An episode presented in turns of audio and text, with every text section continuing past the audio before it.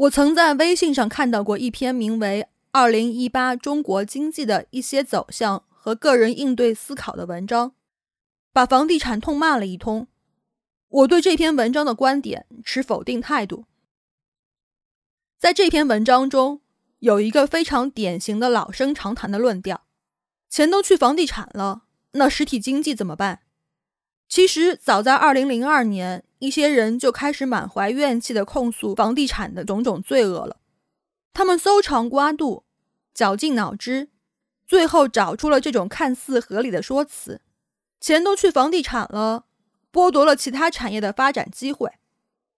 于是，各行各业，无论是卖彩电的、卖冰箱的，还是卖汽车的、卖塑料铅筒的，纷纷开始吐槽内需不振。因为钱都被房地产吸走了，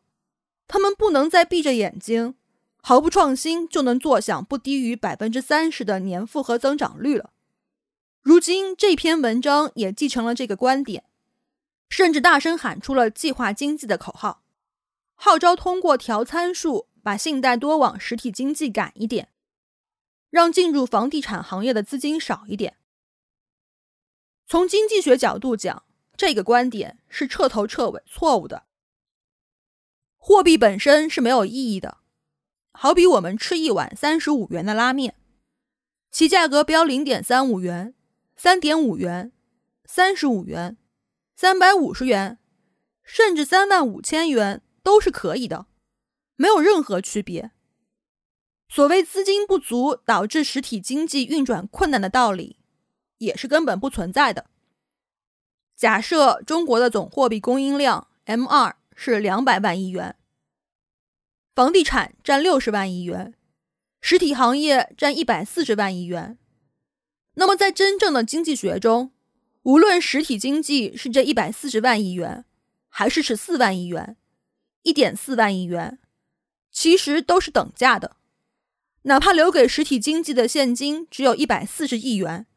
经济依然可以正常运转。不会有任何问题。如果留给实体经济的 M 二真从一百四十万亿元降到十四万亿元，那么就会出现所有商品的物价都要砍掉一个零的情况。比如你去吃一碗拉面，原来卖三十五元一碗，现在商家仅收你三点五元；你去商场买一台彩电，原来卖六千元，现在只需要六百元。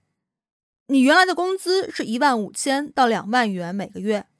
现在变成了一千五百到两千元每个月。唯一不变的是，你之前卖不出去的商品，现在依旧卖不出去。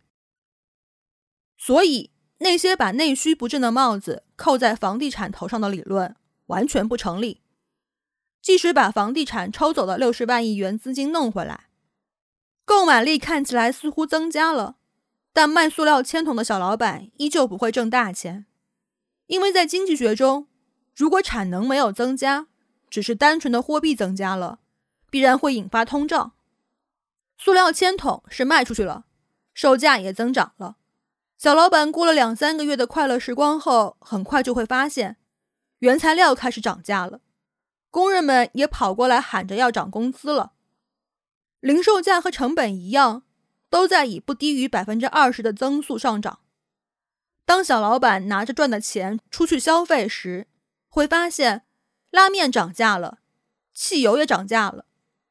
一切又回到了原点。大家的生活质量没有得到任何改善。如今开家小厂就能闭着眼睛每年增长百分之三十的好日子已经过去了。在过去的十年里。仍然有很多企业活得很好，因为这些企业励精图治，抓住了移动互联网、大工业化、人工智能、数据链、云计算等风口，而不是坐在家里整天抱怨。